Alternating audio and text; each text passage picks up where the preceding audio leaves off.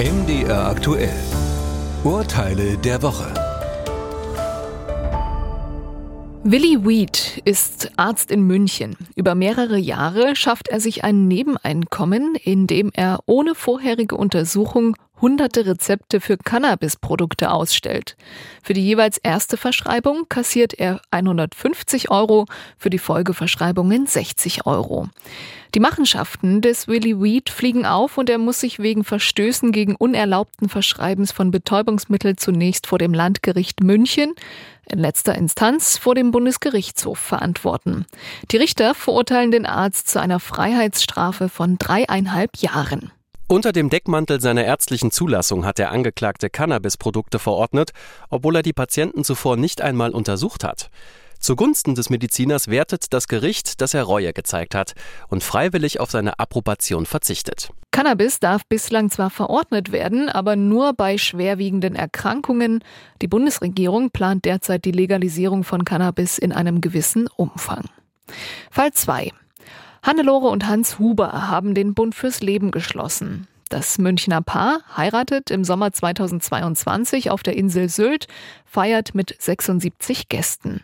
Vom vielbeschworenen schönsten Tag des Lebens sind sie allerdings ein Stück entfernt.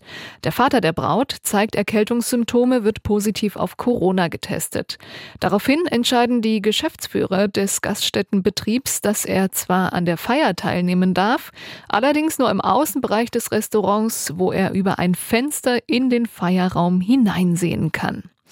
Die Gaststättenbetreiberin fordert zudem von allen Hochzeitsgästen einen negativen Covid-Test.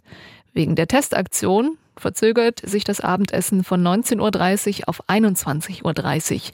Die eigentliche Feier findet dann nur im Außenbereich ohne Sitzgelegenheiten und ohne richtiges Abendessen statt. Das Brautpaar hält die Covid-Testung für unberechtigt und willkürlich und kürzt den Rechnungsbetrag um 20 Prozent. Die klagende Gaststättenbetreiberin verlangt allerdings den vollen Rechnungsbetrag. Mit der Testung wollte sie ein Superspreader-Event verhindern. Der Fall landet beim Amtsgericht München. Die Richter gestehen dem Brautpaar eine Kostenkürzung von 15 Prozent zu. Zum Zeitpunkt der Feier hat es für private Veranstaltungen keine gesetzliche Verpflichtung zur Testung mehr gegeben. Selbst Kontaktpersonen eines Infizierten waren nicht mehr zur Isolation verpflichtet. Auch vertraglich war nicht festgelegt worden, dass die Gäste sich vorher einem Test unterziehen müssen. Nico Nickerchen arbeitet als Oberregierungsrat der Bundesanstalt für Finanzdienstleistungsaufsicht.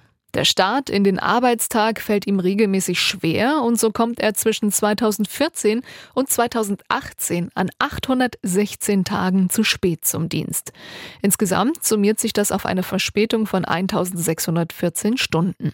Legt man eine 41-Stunden-Woche zugrunde, kommt es zu Fehlzeiten von knapp neun Monaten. Nachdem der Dienstherr im März 2015 Kenntnis davon erlangt, leitete er ein Disziplinarverfahren ein. Auf die erhobene Disziplinarklage entfernt das Verwaltungsgericht Düsseldorf den Beamten aus dem Beamtenverhältnis. Zu Recht, das musste nun das Bundesverwaltungsgericht Leipzig höchstrichterlich entscheiden. Aus dem Beamtenverhältnis kann Nico Nickerchen nicht ohne weiteres entfernt werden. Zwar hat der Beamte ein schweres Dienstvergehen begangen, jedoch ist die disziplinäre Höchstmaßnahme nicht gerechtfertigt. Die aufaddierte Gesamtzeit der täglichen Verspätungen kann nicht mit einem monatelangen Fernbleiben vom Dienst gleichgesetzt werden. Außerdem ist zu berücksichtigen, dass der Dienstherr zunächst mit niederschwelligen disziplinaren Maßnahmen auf den Beamten hätte einwirken müssen. Der Beamte wird vom Amt des Oberregierungsrates in das eines Regierungsrats zurückgestuft.